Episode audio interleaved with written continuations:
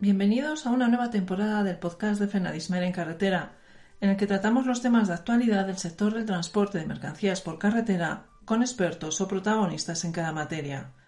Soy Marisa del Monte, directora de la web y revista Fenadismer en carretera. Como siempre, dispones de la transcripción de la entrevista y de las notas que acompañan a cada podcast para aclarar o ampliar aquellos puntos que consideramos necesarios. En el episodio de hoy, gracias a la colaboración de Renault Trucks y a su gama de vehículos de transporte 100% eléctrica, entrevistamos a José María López Martínez, director del INSIA y experto en motores eléctricos. Renault Trucks, comprometido desde hace años con la movilidad sostenible, comercializa una gama completa de vehículos de distribución 100% eléctrica, desde furgonetas de 3,1 toneladas a camiones de 27 toneladas. Una amplia gama de actividades de distribución urbana puede cubrirse hoy en día con esa tecnología cero emisiones en las ciudades. Reparto urbano, servicios municipales, distribución regional, sea lo que sea, el Renault Trucks están preparados. Es responsabilidad de todos evitar la contaminación acústica y las emisiones, cuidar de las personas y del planeta. En Renault Trucks han hecho una apuesta por una ciudad sostenible gracias a sus soluciones de electromovilidad reales y ya disponibles. Bienvenidos al podcast de Fenadismer en Carretera. Soy Pedro García, periodista especializado en transporte y colaborador habitual de Fenadismer en Carretera. En este episodio hablamos de electromovilidad. Hemos escogido este tema porque se están dando los primeros pasos en el proceso de cambio que nos debería llevar a un sistema de transporte basado de, un sistema de transporte basado en combustibles fósiles a un sistema de cero emisiones. Todo apunta a que los vehículos eléctricos serán protagonistas en este proceso. Y para hablar sobre este tema, hemos quedado con José María López Martínez, doctor ingeniero industrial que es el director del INSIA, el Instituto Universitario de Investigación del Automóvil, director de la Unidad de Impacto Ambiental del propio INSIA, presidente de las comisiones técnicas de vehículos híbridos y eléctricos de ASEPA, la Asociación Española Profesional de la Automoción, y de la Federación Iberoamericana de Ingeniería Mecánica, FEIBIN. Además, es catedrático de la Universidad Politécnica de Madrid. Con este currículum, pues es evidente que contamos con una persona de amplia experiencia en la investigación en el ámbito de sistemas alternativos de propulsión de vehículos híbridos eléctricos y de pila de combustible y de las emisiones contaminantes debidas al tráfico por carretera, como así lo avalan sus publicaciones, libros y ponencias en congresos relacionados con estos temas. Su actividad investigadora más reciente se centra en el desarrollo de modelos de sistemas de propulsión de vehículos híbridos y eléctricos y su integración y validación en vehículos, así como en el campo de las emisiones contaminantes y los biocombustibles en motores diésel y de gas natural. Además de todo lo dicho anteriormente, es director del máster en Ingeniería de Automoción y del máster en Ingeniería de Vehículos Híbridos y Eléctricos, ambos del INSIA, títulos propios de la Universidad Politécnica de Madrid, y miembro de numerosos comités técnicos de automóvil, tanto nacionales como internacionales. Bienvenido, doctor José María López Martínez. Un placer, saludarle y eh, muchas gracias por aceptar compartir sus conocimientos con, nosotros. Eh, para eh, empezar, yo querría proponerle que nos aclarar un poco qué diferencias podemos encontrar entre las prestaciones de un motor de combustión y de un motor eléctrico. Bueno, ambas, tecnologías eh, entregan en el eje, entregan potencia, entregan por tanto par y régimen de giro, ¿no? Al final eh, convierten una energía, que es la energía térmica eh, por parte del motor de combustión, en energía mecánica, y el motor eléctrico pues convierte la energía eh, eléctrica de las baterías en energía mecánica también, con lo cual los dos eh, diríamos que aportan eh, energía mecánica a lo que es la transmisión del, vehículo. Podríamos decir que las, las, diferencias fundamentales pueden ser dos, ¿no? Una es el rendimiento del, del motor el motor de, combustión está sometido, está sometido a Carnot y por tanto sus rendimientos son rendimientos bajos y eso implica pues consumos elevados. El motor eléctrico no está sometido a Carnot, la transformación de energía eléctrica en energía mecánica es de muy alto rendimiento, estamos hablando de rendimientos en torno al 90-95%, mientras que el motor térmico, pues estamos hablando de rendimientos del 20 al 22%, ¿no? con lo cual la diferencia es notable.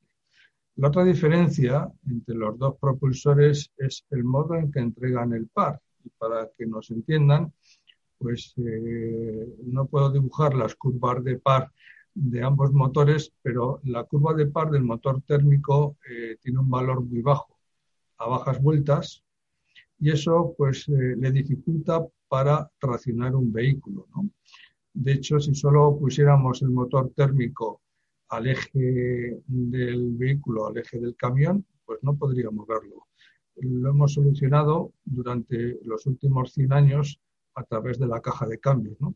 La caja de cambios pues, posibilita meter la primera y pues, posibilita subir ese par que el motor térmico no tiene por tanto incrementar ese par y luego pues, las distintas marchas pues, van haciendo que el par vaya bajando según las revoluciones van subiendo o según la velocidad vaya subiendo. ¿no?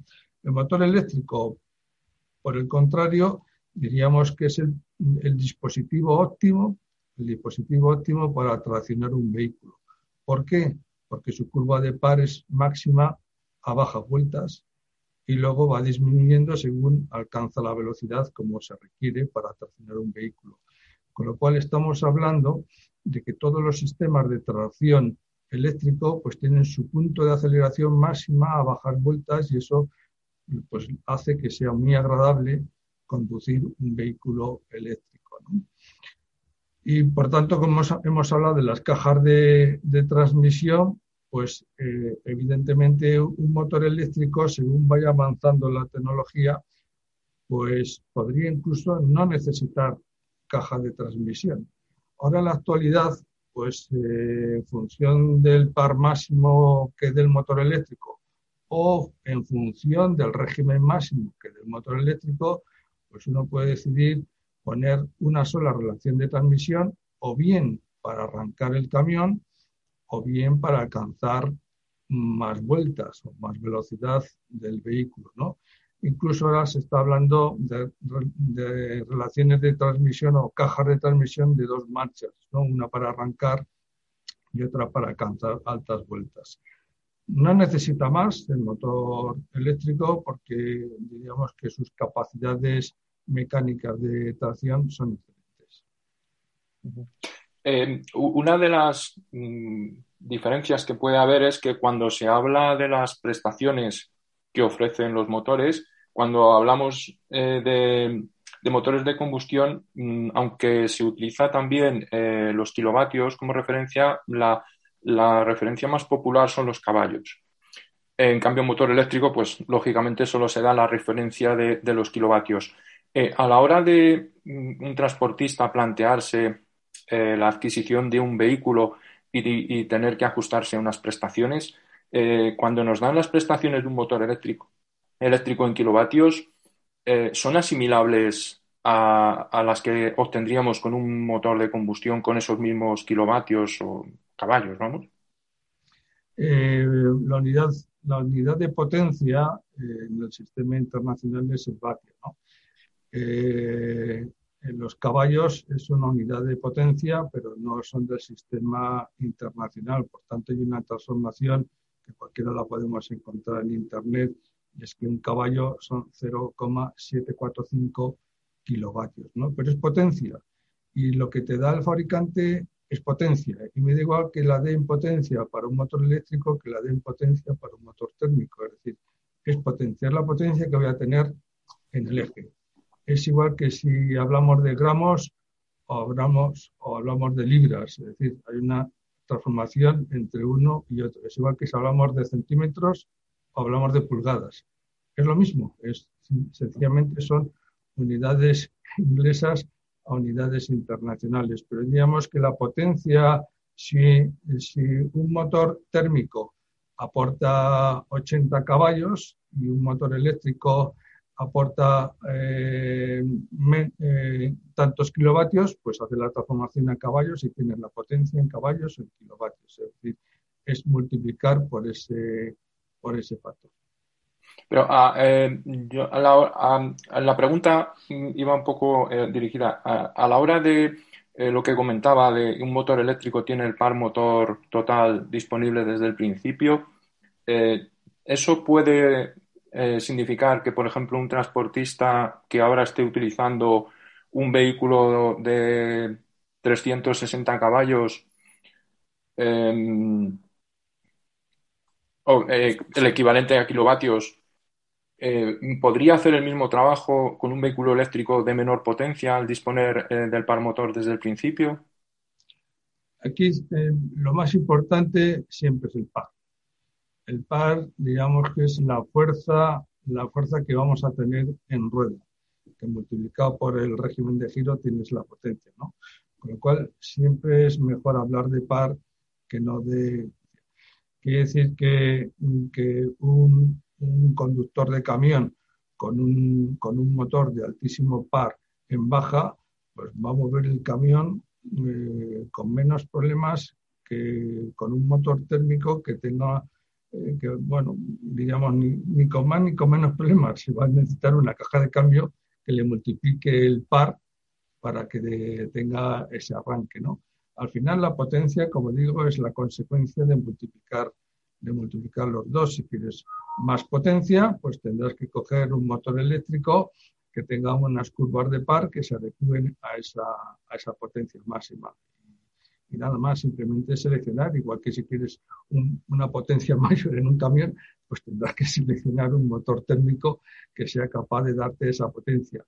Lo que no te va a incrementar, esto que también que lo tengan claro, es decir, la caja de cambios no incrementa la potencia. La caja de cambios transforma el par, un par bajo a un par alto, pero no transforma la potencia, es decir, la salida de la caja de cambios a la salida de caja de cambios, tengo la misma potencia que a la entrada. Que es lo que no se pide por mecánica, si no iríamos contra el segundo principio de la termodinámica, y es que la caja de cambios crea potencia. No, no. La caja de cambios transforma par. igual en un motor eléctrico, si le pones una relación de transmisión, te va a transformar el par. Y entonces lo que te hace es transformar el par y el régimen de giro. Eh, para, que nos, para que nos entiendan si tú tienes una caja de cambios y entras con, un par y un régimen de giro, pues eh, a la salida, si te incrementa el par, pues te baja el régimen de giro. Pero la potencia es la misma. Eh, luego, en relación con, los motores eh, eléctricos, porque la verdad es que cuando se habla de vehículos eléctricos, nos centramos o el discurso se está centrando hasta ahora en, las baterías. Pero ¿qué, diferencias encontramos dentro de los motores eléctricos que se pueden aplicar en, la automoción, en vehículos tanto ligeros, pero también pensando en vehículos pesados? Sí, eh, diríamos que la tecnología del, del, motor eléctrico puede aplicarse efectivamente dentro de la gama del turismo, del comercial ligero y de los pesados pues camiones rígidos o cabezas tractoras. ¿no? Estas tecnologías, diríamos que en la actualidad, en la actualidad pues eh, están trabajando eh, en, dos líneas. ¿no?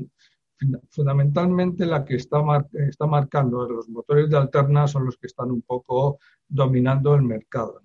Y dentro de los de alterna, pues están los motores de los asíncronos, los motores de inducción, y eh, que son los motores de jaula de, ardilla, que son motores muy robustos, son motores de bajo coste y bueno, pues de, buenas, de buenas prestaciones.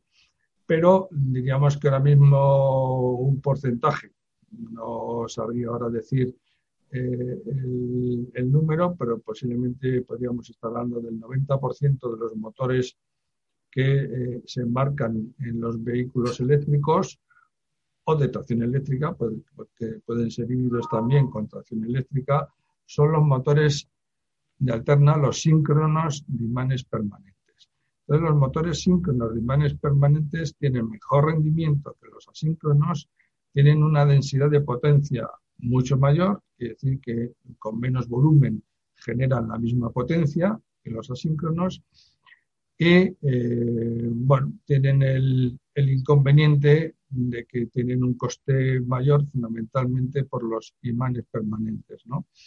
Los imanes permanentes eh, en la actualidad se están utilizando dos tipos de materiales que, bueno, que están eh, relacionados en la tabla de Mendeleev como, las, como tierras raras, ¿no? Y estos son el samario y el neodimio, ¿no? El samario y el neodimio tienen unas, características eh, magnéticas muy potentes, pero por otra parte tienen el inconveniente de que las minas de estos elementos están en África y estas minas están gestionadas por China, con lo cual diríamos que China tiene el mercado prácticamente exclusivo de estos materiales y por eso pues no deja de ser no deja de ser un pequeño eh, problema que junto con el litio pues son dos problemas añadidos al vehículo eléctrico que tenemos encima de la mesa. Pero hoy por hoy la tecnología, digamos que está en, eh, se está planteando como mejor para la tracción eléctrica son los motores síncronos de imanes permanentes. Pero hay otras tecnologías, como hemos comentado, la de los motores eh, asíncronos. Y luego está saliendo, está saliendo al mercado, no sé cuándo llegará a ser producto, que son los motores de reluctancia conmutada. Estos motores de reluctancia conmutada son también de alterna y eh, tienen la ventaja tiene la ventaja de que el rotor no lleva imanes permanentes. El rotor es un eh, mecanizado de láminas de acero de alta permeabilidad magnética y que pueden ser posiblemente una alternativa a, los imanes permanentes y por tanto sería un motor mm, con buenas prestaciones y de muy menor coste. Eh, hay también eh, se está eh, planteando hacer motores eléctricos de corriente continua. Bueno, los motores los motores de corriente continua eh, siempre han sido los más aptos para cambiar de régimen de giro. Nosotros, eh, los que tenemos una cierta edad, pues hemos manejado el Scalextric, ¿no? Y hemos manejado los coches de Scalextric y van todos con motor de continua, con sus escobillas y eh, los motores de continua se regulan con la intensidad. Todos hemos, teníamos el mando, el reostato de la mano y aquello zumbaba que daba gusto, ¿no? Pero los motores de continua eh, tienen un problema. Eh, bueno, tienen problemas de, compatibilidad electromagnética por la conmutación de las delgas, el desgaste de las escobillas y que luego para altas potencias pues eh, su tamaño sube mucho, ¿no? Tienen un rendimiento peor que los de alterna, ¿no? Los de alterna en esas situaciones le ganan le ganan sobradamente. Pero ahora también está saliendo al mercado motores de continua sin escobillas, que les eh, denominan eh, brushless DC. Son motores mm, que trabajan en continua, eh, por tanto tienen muy buena regulación y diríamos que tienen el inconveniente estos motores de que son también imanes permanentes, con lo cual, pues bueno, veremos cómo, cómo, se centran o cómo, en qué campo juegan dentro del transporte. Los motores de alterna regulan en frecuencia, con la frecuencia de la señal de alterna, eh, tienen, diríamos que en ese sentido, peor control, pero ahora, diríamos que todos los inversores, todos los inversores la tecnología electrónica, pues diríamos que ha ganado ya eh, esa batalla y los inversores son inversores de bajo coste y de ya de una muy buena regulación para los motores de alterna. A mí se me ocurre una, cuestión que a lo mejor hablando de motores eléctricos no tiene mucho sentido, pero mm, como comentaba al principio, es un tema en el que mm, eh, hay muy poca o empieza a haber ahora información y, hay un detalle, eh, cuando se habla de motores de combustión normalmente se asocia a, velocidad, eh, la gasolina y a, fuerza eh, el diésel. ¿En los motores eléctricos puede haber esa disociación o, las prestaciones que ofrecen son, iguales en todos los casos?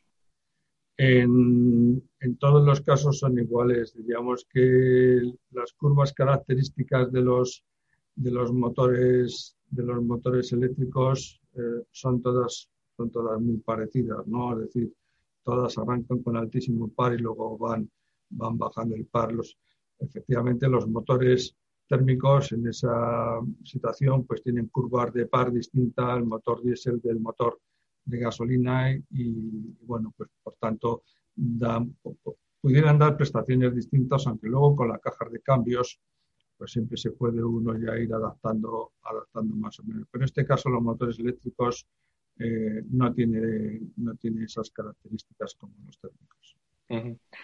Bueno, ¿y qué necesidades mm, tienen los, los, motores eléctricos en cuanto a su mantenimiento? Estamos acostumbrados a, la refrigeración de los motores de combustión, a la lubricación. Eh, ¿qué, cuidados eh, va a necesitar el motor eléctrico de un vehículo?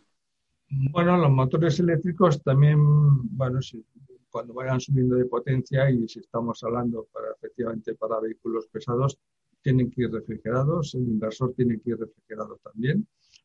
Y eh, bueno, diríamos que esa refrigeración es bueno, pues para que evidentemente todo el efecto Joule de calentamiento pues eh, se vaya manteniendo a un cierto nivel si el sistema, si el sistema de refrigeración, diríamos, eh, está bien diseñado, eh, no debieran de dar problemas de mantenimiento. Un motor eléctrico, en principio, mm, diríamos que debería de durar miles y miles y miles de kilómetros sin dar problemas.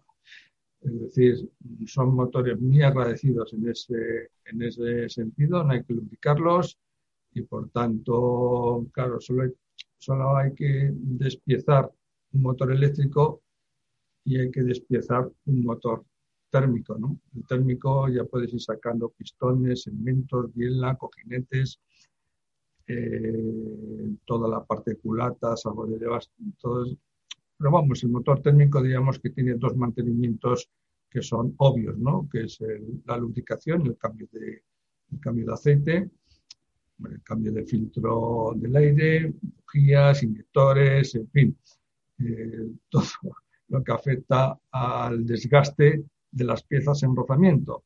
Como el motor eléctrico no hay contacto entre el rotor y el estator, pues no hay desgaste. Entonces, sí, el desgaste es que por efecto Joule, pues evidentemente eh, los imanes o el devanado de cobre, pues todo se va desgastando, pero ya, mm, como he comentado, pues su durabilidad es muy alta. Posiblemente cambien el camión y el motor eléctrico siga, siga funcionando. Y a nivel de mantenimiento, pues comprobar los niveles del sistema de, refrigeración, si lleva algún tipo de filtro, pero, pero poco más. ¿Y el sistema de refrigeración se, se está haciendo igual que con los que actualmente con, con sistemas eh, basados en, en, agua? Sí, sí, sistemas basados en agua, diríamos que más avanzados son sistemas basados de refrigeración en aceite, pero ya son ya tecnologías para mayores prestaciones, pero vamos, con un sistema de refrigeración con agua, la bomba de refrigeración y el radiador correspondiente, es, vamos, es como se están instalando en todos los vehículos. Entonces, hacer una estimación de la vida útil de un motor eléctrico es... Porque a veces de los de motores de combustión, cuando se habla en vehículos pesados, se dice, bueno, tienen que durar un millón de kilómetros. ¿Para un motor eléctrico eso sería un problema? Un millón, un millón de kilómetros eh, es posible, sí, en la estimación en camión son 800.000 kilómetros. No hay ningún problema. El motor eléctrico, ya te digo, que, duraría eso y duraría para dos o tres veces más. Es decir, ah. son motores muy robustos. Pero prácticamente sin tener que hacer cambio de piezas. Sin tener que hacer cambio de piezas. Entonces, por eso se habla tampoco de los motores eléctricos y se habla de las baterías, ¿no? Claro, claro, claro. Entonces... El problema no está en los motores eléctricos, salvo el coste, claro. Son motores de alta prestaciones como los imanes, salvo, salvo el coste, ¿no? Ahora, ahora mismo diríamos que hay vehículos, los primeros Mitsubishi Mief, que posiblemente ya lleven, lleven 15 años, no lo sé, o algunos otros eléctricos, me refiero a turismo porque también empiezan ahora, ¿no? Eh, no me consta, no me eh, que hayan tenido problemas eh, los motores eléctricos. Nosotros que tenemos muy buenas relaciones con FTC y llevan haciendo también camiones eléctricos ya con cierto tiempo y en explotaciones que como ya que como dicen ellos pues son muy exigentes, ¿no?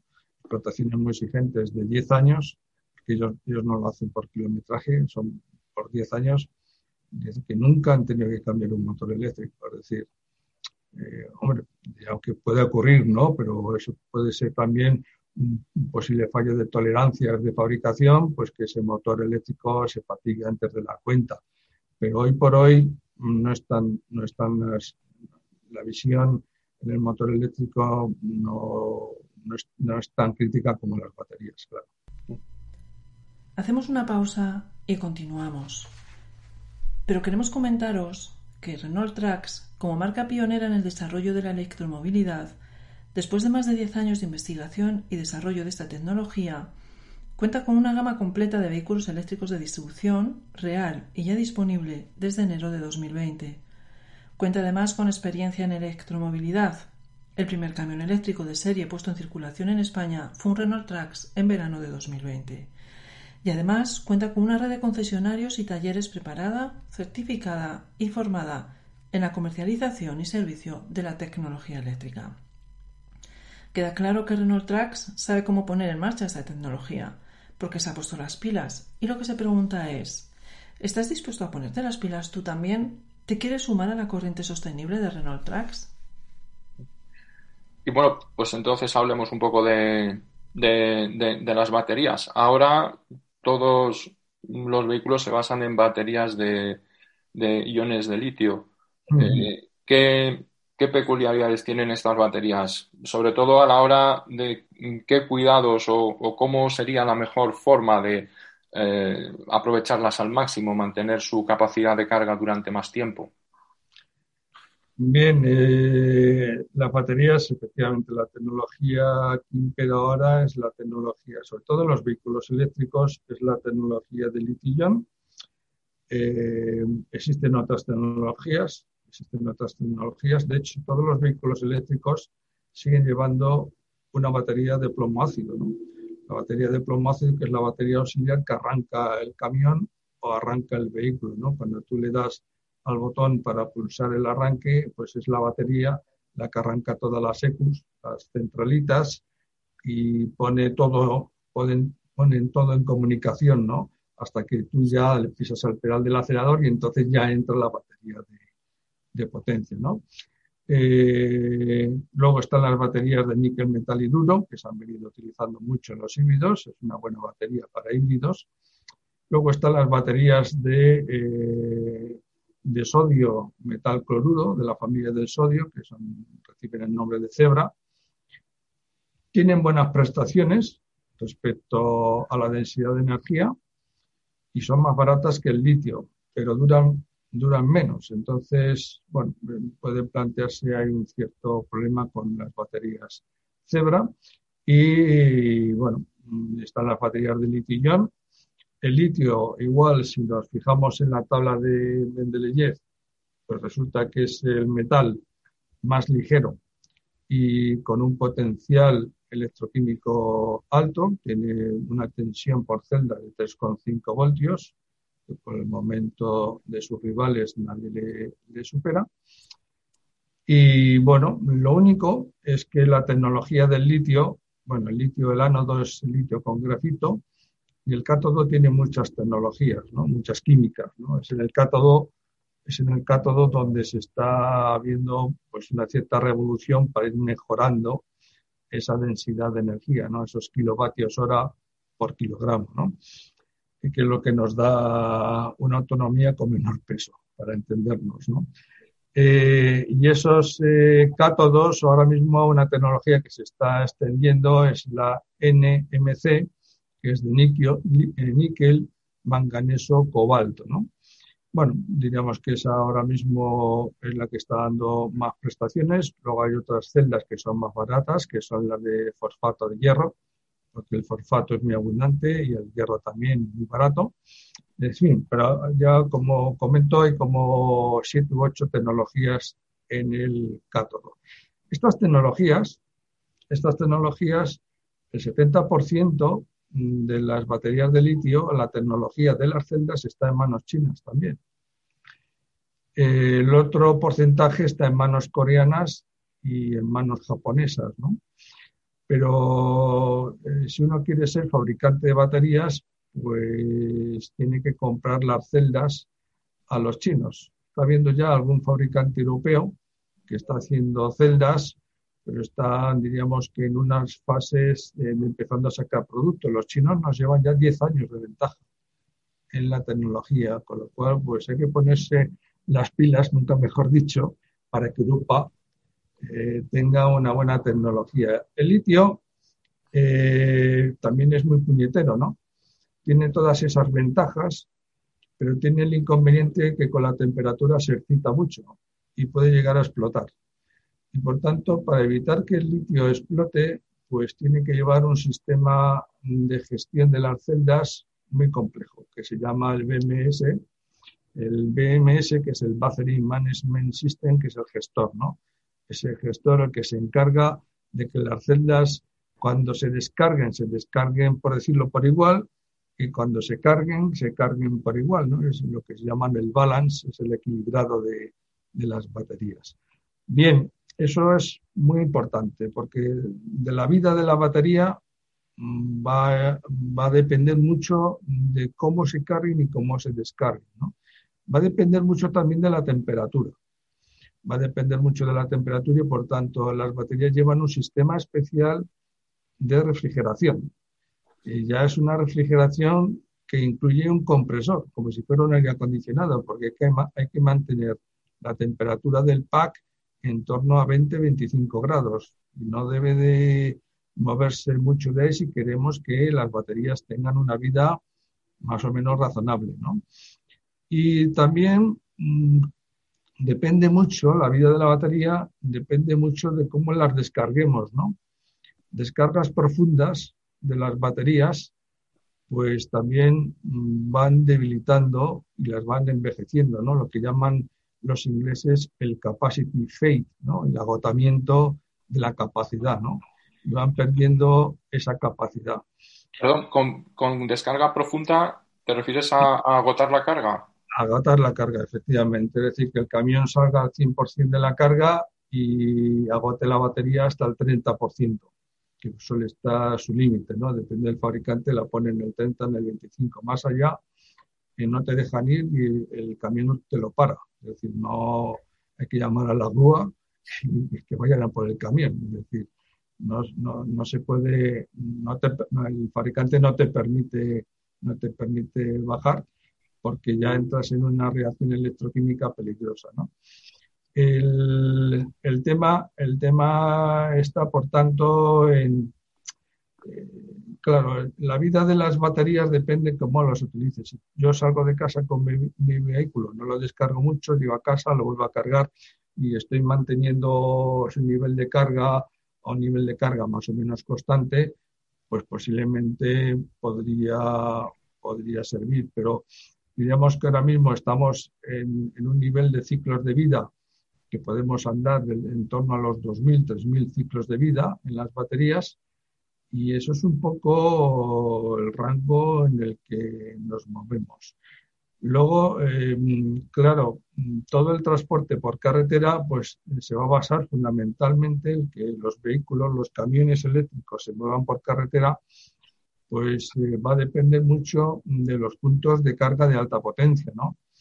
Porque claro, con 200, 300 kilómetros, una cabeza tractora pues no tiene eh, vamos, no llega, llega a Cuenca y con ciertos problemas, ¿no? por tanto, necesita puntos de alta potencia, ¿no? Y puntos de alta potencia, pues tienen que ser de altísima potencia, ¿eh? porque claro, si estamos hablando de 300, 400 kilovatios hora, pues eh, si, pones un poste de, 300 kilovatios, pues ya sabes que necesitas una hora para cargarlo, ¿no? Si has agotado la batería. Eh, el de la gasolinera o el de la, electro, de la electrolinera, si no, si no tiene una buena charleta, pues va a ser muy aburrido, ¿no? Y por tanto, a más potencia, a más potencia, pues menos tiempo. Pero a más potencia de carga, ya todos, eh, o por lo menos eh, lo comento, es decir, los puntos de alta potencia solo cargan al 80%. Solo cargan al 80%. Y, mm, es decir, tiene que haber un sistema de refrigeración también especial durante la carga, porque en tan poco tiempo pues eh, puedes tener problemas también con la salud de las células. ¿no? Bueno, todo diríamos que, aunque se conoce y está por explorar, pero evidentemente, es decir, cuanto el chupinazo de alta potencia es necesario, porque si no, no llegas a, tu punto de destino con, eh, adecuadamente, ¿no? pero claro, si todos los días le das un chupinazo de alta potencia, pues posiblemente eh, tus baterías se agotarán pues antes de la.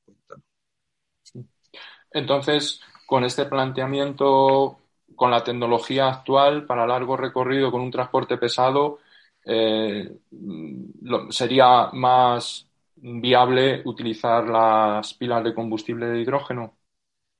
Yo mm, diríamos que efectivamente la tecnología de la pila de combustible que, bueno, pues tiene también sus problemas intrínsecos, ¿no? no nos, acordaremos nos, nos, acordaremos del gasóleo y del diésel eh, durante toda nuestra vida, ¿no? Porque el, el, meter gasóleo en un depósito eh, que ocupa muy poco volumen y que te da tanta, tantos kilómetros de autonomía, pues es una maravilla, ¿no? Y un motor diésel con una fiabilidad pues también extraordinaria, pero eh, todos sabemos que la descarbonización está ahí y que habrá que ir viendo alternativas, ¿no? Quizá en el transporte eh, sea más benévolo, no lo sé. No lo sé, ya, se hablaba de la, de la fecha del 2035, ¿no? pero hablaba de la fecha del 2035 para turismo y los comerciales ligeros. Yo creo que el transporte pesado necesita una reflexión, ¿no? Y la reflexión es que, mm, bueno, efectivamente existe la tecnología convencional, existe el gasóleo, obviamente el gasóleo produce CO2, no vamos a, engañarnos, y eh, las otras tecnologías eh, son las híbridas, que podrá ser una tecnología alternativa con menores emisiones de CO2, y las baterías y la pila de combustible. Hemos hablado un poco de los inconvenientes de, las baterías. Las baterías pues irán mejorando sus tecnologías y tendremos baterías eh, con mayor densidad de, de energía, por tanto me permitirán mayores desplazamientos y la pila de combustible. La pila de combustible diríamos que también plantea retos interesantes. ¿no? Los retos interesantes están en el hidrógeno, no solamente en la pila. Están en el hidrógeno y, bueno, la pila es un conversor de energía, ¿no? Convierte el hidrógeno, la energía química del hidrógeno en energía eléctrica, ¿no? Y de ahí podríamos ir al motor eléctrico y el motor eléctrico, pues ya sabemos qué es lo que hace. Eh, pero la pila de combustible, el hidrógeno, ahora actualmente hay que almacenarlo a 700 bar. Hay que almacenarlo a 700 bar. Bien, hay vehículos, bueno, es una tecnología, los depósitos ya van con fibra de carbono, fibra de vidrio, es decir, están todos testeados, están bajo reglamento, reglamento 134, y quiere decir que, bueno, pues que todo ya está, diríamos, más o menos eh, legalizado y con sus seguridades, ¿no? Eh, ahora mismo eh, diríamos que para un camión, pues diríamos que para un turismo de los que ya hay comercializados, como es el Mirai o como es el Nexo de, Hyundai o el Clarity de Honda, pues embarcan en torno a, 5 o 6 kilos de hidrógeno. Con esos tienen 600 kilómetros de autonomía los vehículos. ¿no? Eso es Llevamos una gran ventaja y el tiempo de carga son cuatro minutos. Eso pues va a ser difícil que lo, supere el, eléctrico, habría que poner un poste de, altísimas potencias. Los camiones que pueden embarcar, posiblemente podrán embarcar 30 eh, kilos y con esos 30 kilos pues podrán tener autonomías de 800 kilómetros, ¿no? Es otra, otra pequeña maravilla, ¿no? El tiempo de carga, por supuesto, es, es algo mayor, ¿no? Pero estaríamos hablando también de minutos. El, el tema está en, bueno, no hay hidrogeneras, tampoco hay electrolineras en ruta, es decir, estamos partiendo de una situación, aunque bueno, ya hay, hay planteamientos por parte de Iberdrola y de Endesa de, ya poniendo un cierto nivel de postes en nuestras carreteras. Y eh, la otra parte serían las hidrogeneras. Hay también empresas como Repsol, como Naturgy, como Enagas, que están muy interesadas en esa distribución de hidrógeno. Y está la pila de combustible. La pila de combustible, bueno, la tecnología ahora, la empresa con una tecnología, diríamos, eh, que está en cabeza es Ballard, es canadiense. Y hay algunas empresas a nivel de Europa también de pila de combustible. A nivel español, me parece que Ajusa en Albacete también está haciendo algo de pilas de combustible. Y bueno, pues es una tecnología que si quisiera el Estado español poner aquí una parte, una cabecera española en esta tecnología, pues podríamos hacerla no solo en la pila de combustible, sino, sino en los electrolizadores para hacer el hidrógeno. Yo creo que España aquí podría tener una, una, voz importante, sobre todo en una tecnología que no es que sea nueva, pero digamos que está arrancando ahora. ¿no? La pila de combustible ahora mismo tiene un precio muy alto, es un precio muy alto, y, y bueno, pues también las horas las horas de funcionamiento de la pila, pues todavía mm, yo creo que también están a un nivel más o menos escaso. Estamos hablando de entre 8.000 y 10.000 horas de funcionamiento para una pila de, combustible para transporte. ¿no? Si es para régimen estacionario, suelen durar bastante más porque digamos que no están sometidas a los transitorios y suelen durar entre 30.000 40.000 horas para generación eléctrica estacionaria, pero lo que es en transporte estamos hablando de esa durabilidad y los costes por el momento son altos, aunque bueno, eh, hay algunos fabricantes que dicen que, van a bajar el, coste. Ahora mismo pues pueden estar los costes en torno a los 800 euros el kilovatio, y según dicen algunos gurús de la pila de combustible, pues es posible que en el 2020 bajen a 30 euros el kilovatio. Si eso fuera así, la pila de combustible podríamos decir que podría ser un producto muy alternativo. Eh, perdona, José María, que has dicho para 2020, entiendo que te referías para 2030. Para el 2030, sí. Sí, ¿puedes repetir eso, por favor? Que para 2030 estaría en torno a 30 euros el kilovatio. Es un, precio, para que os hagáis una idea, el precio actual de un motor térmico son 75 euros el kilovatio. Más o menos, ¿no? Por hacer grandes números, ¿no? Eh, pues eso diríamos que posibilitaría abaratar mucho, mucho el producto. Un inconveniente, que claro, no todo es decir, eh, la pila de combustible tiene que funcionar eh, junto con batería. Tiene que ser un híbrido, pila de combustible, batería. ¿Por qué? Porque la pila de combustible trabaja muy bien a bajas cargas, es decir, trabaja muy bien en ciudad o trabajaría muy bien en carretera, diríamos, mm, en un ciclo sostenido de baja carga. es decir, cuando le aprietas al acelerador, la pila de combustible tiene muy mal rendimiento y consume mucho hidrógeno, por decirlo, ¿no? Entonces, diríamos que es híbrido con batería, entonces tú cuando pisas el acelerador es la batería la que aporta ese pico de potencia que necesita. Eso es como es la tecnología actual en los, en los vehículos de pila de combustible que os he comentado. Ahora, bueno, parece que Mercedes tenía en cartera sacar el, un range extender también, ¿no? Tenía en cartera sacar un range extender en turismo. Es decir, con una filosofía al revés. Diríamos que la batería fuera la que diera esos 40 kilómetros en puramente eléctrico en ámbito urbano y cuando saliera del ámbito urbano, pues que la batería, la pila de combustible fuera aportando esa autonomía con el hidrógeno, que tendría mucha más autonomía. Y bueno, pues, eh, ¿cuál será la tecnología que aplique en un futuro? Pues no es fácil decirlo, ¿no? No es fácil decir. Desde luego empezado, yo creo que tiene más papeletas la pila de combustible y el hidrógeno. Y en el ámbito urbano, pues yo creo que tiene más papeletas eh, la batería porque es que es muy simple, ¿no? El vehículo de baterías es muy, muy sencillo, ¿no? Es la batería y el motor eléctrico y como haces pocos kilómetros, lo recargas rápidamente, mantienes la vida de la batería más o menos bien, es decir, yo intuyo que pueden ir por ahí los tiros, pero bueno, digamos que estamos asistiendo a una transición, como digo, energética, pero en este caso tecnológica y energética, muy interesante. Y en el camión pesado, desde luego, pues eh, están ahí todas las cartas encima de la mesa y habrá que ir probando, ¿no? Ahora todos los planes de investigación europeos y tal, pues están todos evidentemente hacia la descarbonización y por tanto pues, realizando prototipos que, bueno, ya veremos si luego ya cojan en productos de fabricación serie, ¿no?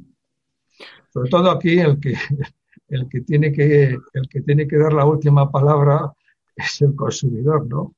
El consumidor es el que le tienen que, diríamos, que endulzar la boca en todo, ¿no? ¿Cuál es el coste del vehículo?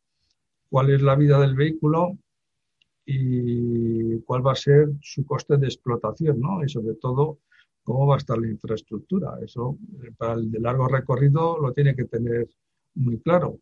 Mientras tanto, evidentemente se seguirán vendiendo eh, tracción diésel hasta que no haya una prohibición clara, pues porque ahora mismo eh, no, no, tiene competencia en cuanto al poder desplazar, desplazarse con cierta fiabilidad.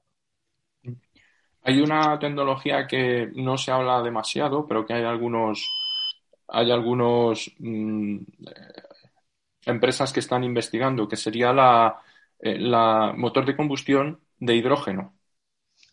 Bueno, eso evidentemente ya salió, ya BMW durante los años 70-80 sacaron su serie 7 con motor de hidrógeno, incluso embarcaba hidrógeno líquido, que ahora por el momento está, está descartado.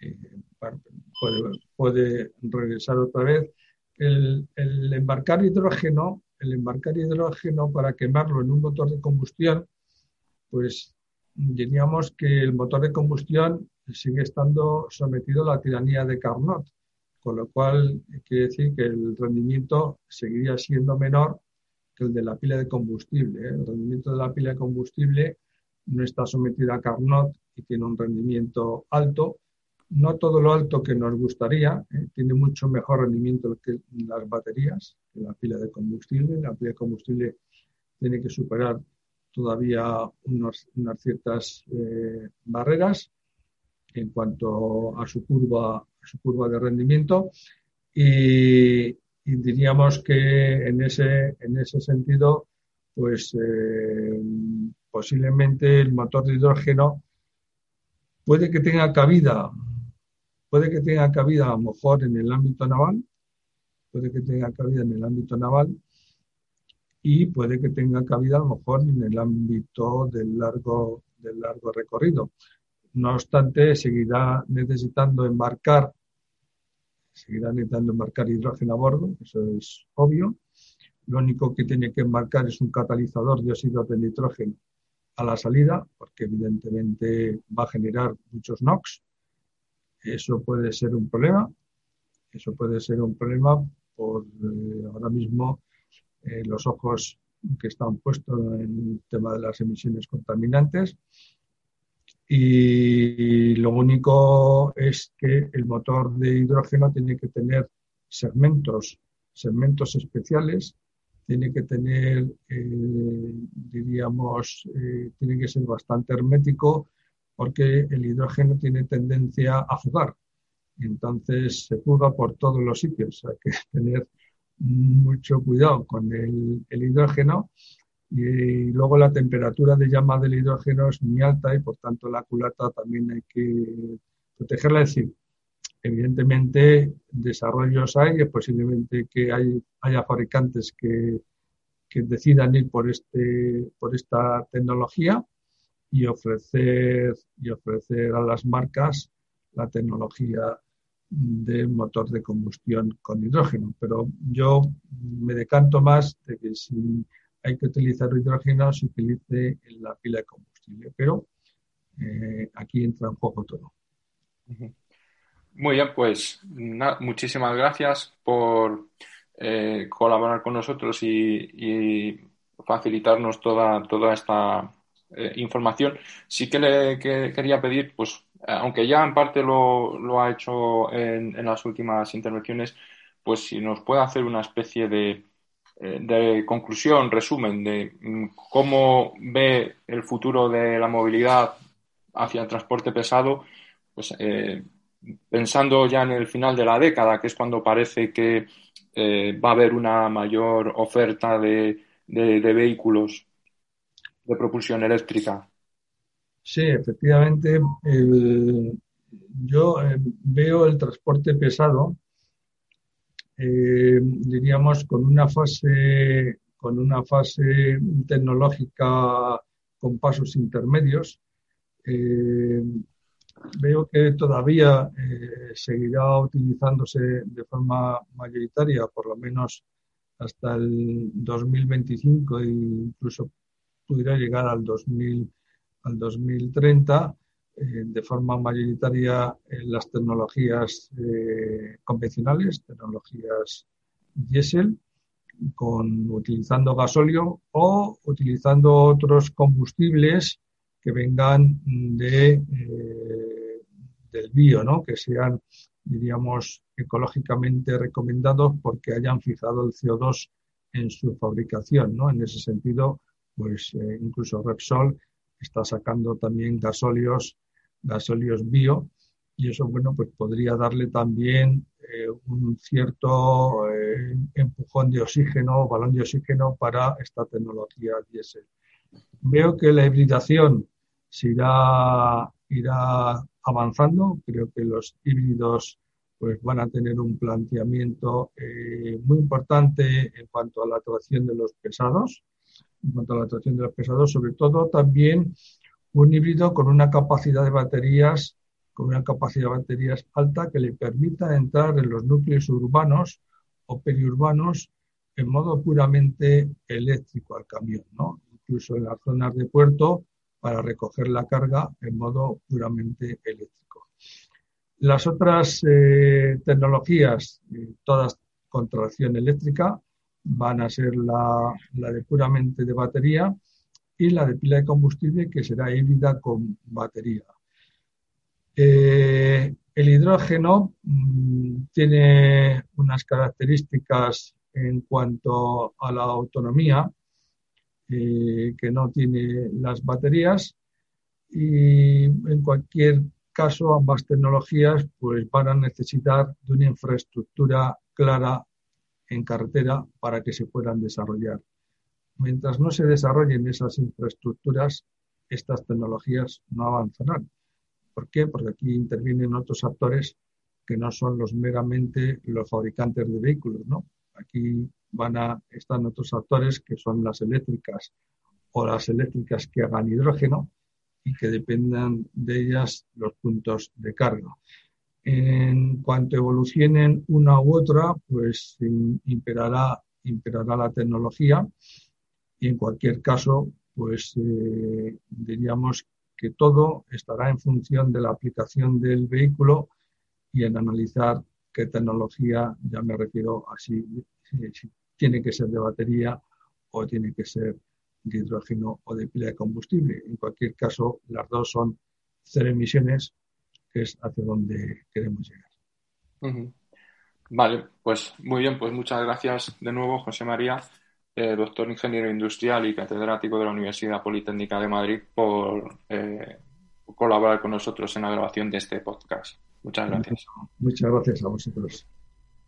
Como habéis podido escuchar en el podcast, el paso hacia la transición eléctrica supone un reto muy importante del que todos estamos aprendiendo. En Renault Trucks llevan ya décadas investigando y probando sus soluciones de electromovilidad en condiciones reales de transporte, y así poder ofrecer ahora todo el asesoramiento necesario para los transportistas que estéis dispuestos a dar el paso hacia un transporte sostenible. Pero para dar este paso, lo primero es conocer las características exactas de cada transporte. Los expertos de Renault Trucks estudian tu actividad, tus rutas, las mercancías que transportas, para conocer cuál es la mejor solución para tu empresa. Renault Trucks acompaña a sus clientes en este proceso y ajusta, como un traje a medida, la solución a cada necesidad. Para que el cambio de tecnología pase de desafío a éxito hay que confiar en los expertos, y Renault Trucks no solo lo es, sino que su compromiso es estar a tu lado en todo este proceso. Para más información sobre la gama 100% eléctrica de Renault Trucks, consulta la sección Energías Alternativas en la web www.renault-mediotracks.com.